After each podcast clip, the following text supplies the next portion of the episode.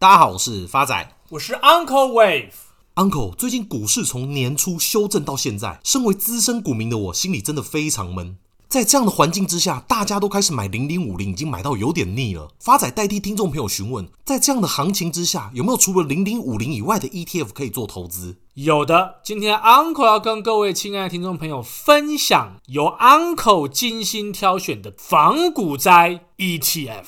顾名思义，就是买了再也不用担心股市会大跌。它的持股分别是台湾农林、开发金、永丰金、中钢、友达以及普丰。哎，Uncle，发仔上听起来，这个 Uncle 挑选的 ETF 有涵盖到金融业、钢铁业、电子业，还有船产业。但这几个股票大盘跌，他们不是也会跟着下跌吗？正确，他们当然也会跟着跌。那这个跟防股灾哪有关系啊？发仔，你冷静一下，Uncle 还没有讲完嘛。现在四月份正值股东会的旺季，不少公司都会发放股东会的纪念品，而仿股灾 ETF 成分股发放的纪念品，像台湾农林送电子锅，开发金送碗，永丰金送香皂，中钢送汤匙跟叉子，友达送米，而卜蜂就送鸡肉松。而上述这些纪念品，可以让你在股灾发生时，睡公园的当下，依旧能够维持清洁、温饱三餐。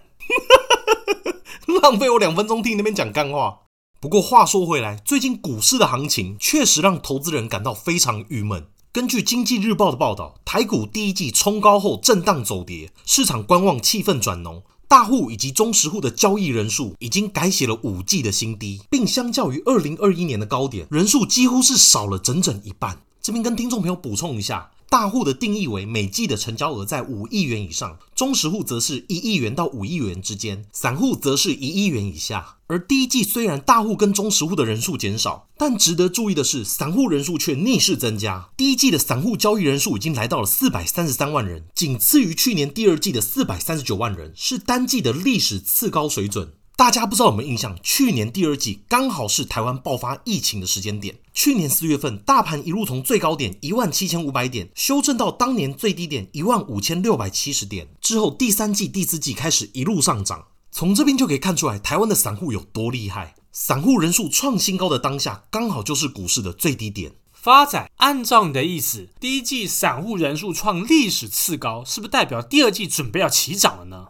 ？Uncle，这是你讲的，我可没这样讲哦。但是国泰投信的董事长也认为，台股最坏的状况已经过去，第二季是找买点的绝佳时机。这边从护国神山台积电四月份的法说会上面就知道了。台积电法说会公布第一季财报，受惠涨价效益、先进制程持续放量以及新台币贬值，毛利率冲上五成以上，单季获利突破新台币两千亿大关，年增四十五个 percent。财报的内容大幅优于分析师的预期。法人认为，在高通膨的时代，具备价涨量增的趋势产业是获利不被通膨侵蚀的关键。无论五 G、电动车、元宇宙的兴起，都代表着对于半导体晶片以及高速网通的需求，相关企业都获得受惠，进而推升股价，渴望成为对抗通膨投资族群的首选。国泰投信的董事长认为，三大原因让他乐观看待本季的台股行情。第一点是台湾的企业体质强韧。三月底，超过一千七百家台湾上市贵公司揭露去年的财报，受益于半导体的需求畅旺、运价以及报价的走扬，以及全球的资本市场大好，整体上市贵公司全年的税后盈余逼近新台币四点三兆元，年增七十三个 percent，缔造历史最佳成绩单。第二个原因是台股的殖利率高于全球水准，伴随着去年企业获利创新高，市场预期今年配发的股利将会更上一层楼。目前估算今年台股配息至少二点六兆元，平均现金殖利率有机会超过五个 percent，这将使得内资持续加码，并吸引外资回购台股。第三个原因则是台股本益比相对低。截至到今年三月底，台股的本益比约莫落在十二点七，相较于过去十年平均十四点八，可以看出台股的评价面已经来到相对低点，下档风险相对较小。而国泰投信的董事长最后也宣布，他看好的产业族群，包含像半导体业、能源业、电动车以及元宇宙，都会是今年第二季的投资首选。发仔，董事长讲的那四个产业，不就是我们今年主推的吗？他是不是偷听我们的频道啊？有没有在偷听？我是不知道啦。讲大方向谁都会讲，但是要从四个产业里面挑出最有机会的产业才是重点吧。来，发仔，你有什么高见让 Uncle 听听？其实看一个产业未来是否有机会，从它的薪资架构就可以窥之一二。像 Uncle 十年前在金融业，在当下有可能用时薪九十八块请到你这个人才吗？怎么可能啊？你在开 Uncle 玩笑吗？那一百块呢？可以。好了，不开 Uncle 玩笑。发仔要表达的意思是，越赚钱的公司越会以高薪来留住人才。像此次疫情影响到的供应链，造成半导体大缺工，科技大厂纷纷祭出高薪来抢人才。根据一零四人力银行的统计，光半导体相关产业的劳工缺口，四月份就高达二十万人，高于所有产业平均。而半导体产业有多缺人？过去台积电非硕博士生不用，现在已经向私立大学技职生招手，今年甚至更加薪十个 percent 以上。就连 IC 设计大厂研发科都寄出年薪两百万以上来吸引硕士生。而从平均年薪来看，根据一零四人力银行的统计，去年半导体产业的平均年薪高达一百六十六万元，位居所有产业之冠。而过去榜首的金融业年薪平均落在一百二十万元，排名第四。那 Uncle，如果从薪资来看产业未来的发展，公司不惜用高薪资来吸引人才，代表公司更看好未来前景的发展。那在这样的前提之下，再加上第一季的回档修正，Uncle 有什么好康要跟听众朋友分享？今天 Uncle 要跟各位亲爱听众朋友回顾的标的是第八十四集的奇邦，台股代号六一四七。奇邦是我们上一集所提到的半导体的最下游 IC 封测厂。奇邦因为受惠于面板驱动 IC 封测接单的畅旺，以及价格顺利的调涨，二零二一年第四季的合并营收高达六十五点八六亿元，年增长率六点九个 percent。二零二一年合并营收也高达两百七十点八二亿元，年增率二十一点六个 percent，创下年度营收历史新高。奇邦自结今年三月合并营收新台币二十三点八九亿元，年增六点六个 percent，仅次于去年八月创单月次高。累计今年第一季营收六十七点四四亿元，也是历年同期的新高。展望奇邦第二季，美系外资法人预估业绩季增约三个 percent 到五个 percent，估单季业绩上看七十亿元，力拼单季的新高。展望今年，法人预估奇邦全年获利甚至目标年增十个 percent，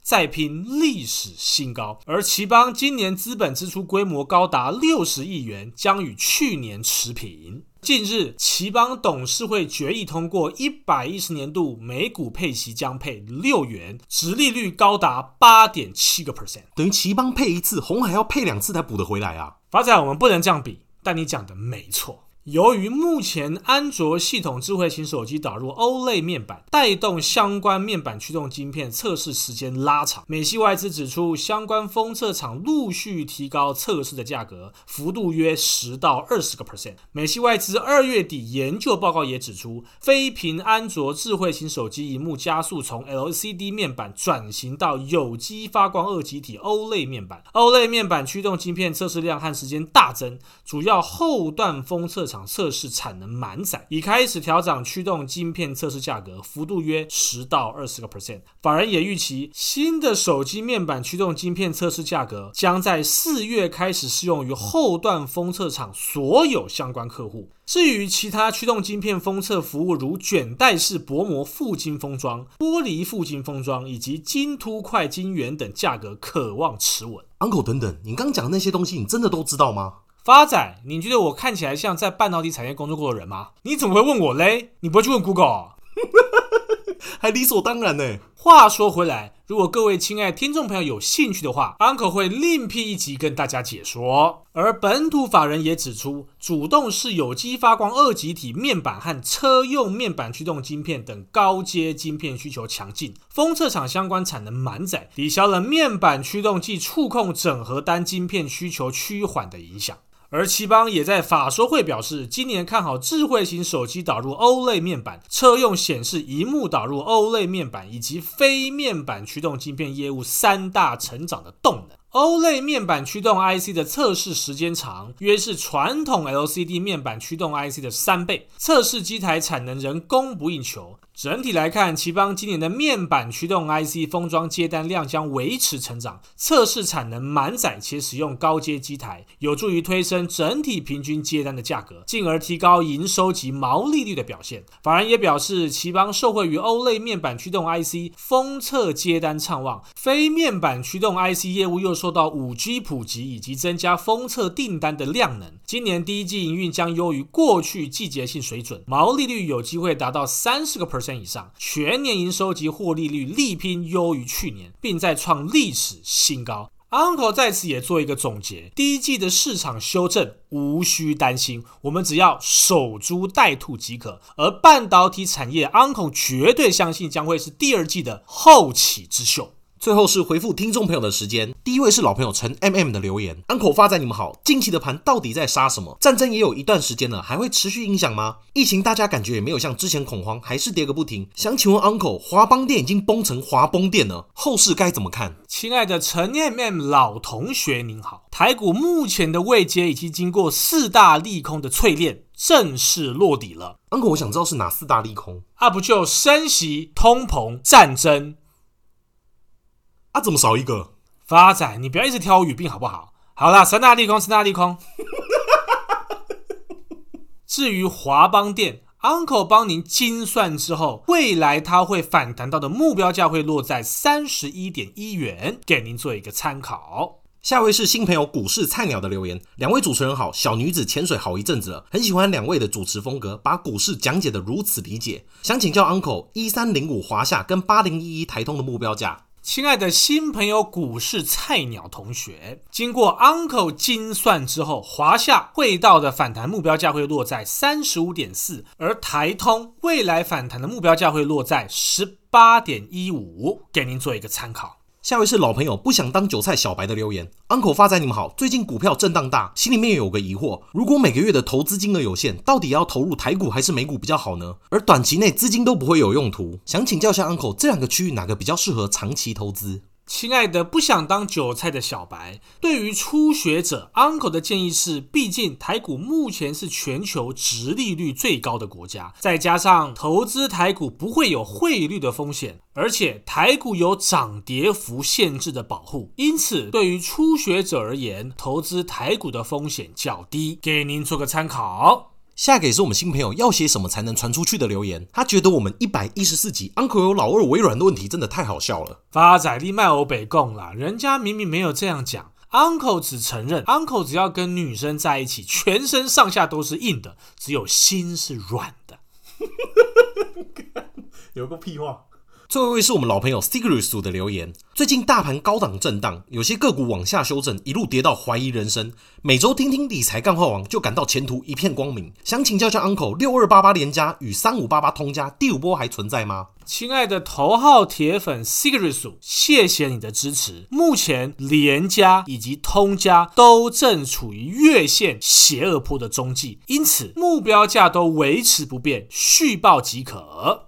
最后，Uncle 要在此谢谢老朋友 Lisa 五一六以及 Mixbox 的铁粉 KS、Sandy Lee、士林珍妮、Molly 一零零一以及岳贝凡以上朋友的支持及鼓励，谢谢大家，我是 Uncle Wave，我是发仔，我们下次见。